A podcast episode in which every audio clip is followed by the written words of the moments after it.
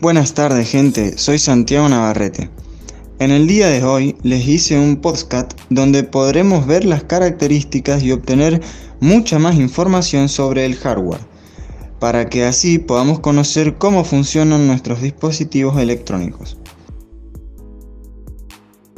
El nombre de este capítulo del podcast será El hardware y su importancia. Empecemos. Como todos sabemos, los dispositivos electrónicos constan de dos componentes fundamentales, el software y el hardware. Este último componente, que es todo lo físico que se puede ver y tocar de los dispositivos, tiene una subdivisión.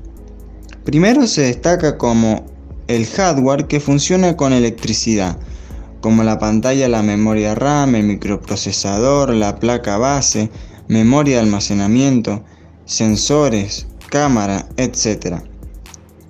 El otro hardware que conforma el dispositivo es inanimado, por decirlo así.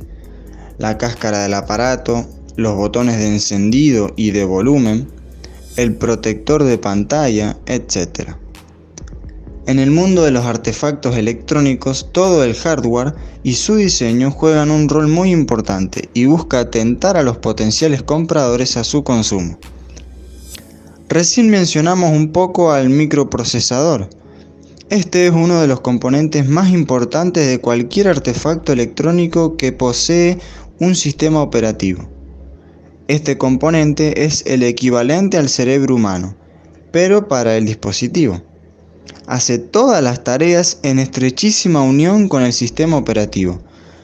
Todo lo que le pedimos al sistema operativo termina siendo ejecutado y realizado por el microprocesador.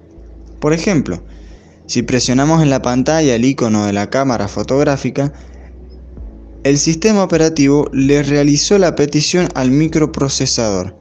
El microprocesador a su vez buscó todo lo relacionado a la cámara, los controladores, sensores, configuraciones de usuario y muchas otras más que son datos numéricos. Los prepara, carga en la memoria RAM y termina apareciendo en pantalla la imagen que capte el lente de la cámara.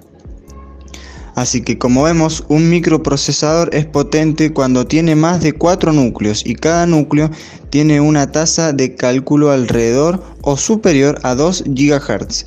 Esto significa 2.000 millones de cálculos por segundo. Bueno gente, eso fue todo, espero les haya gustado. Ahora sabemos que sin un buen hardware o un buen microprocesador, nuestros dispositivos no funcionarían como deberían. Gracias por escuchar, que tengan un buen día.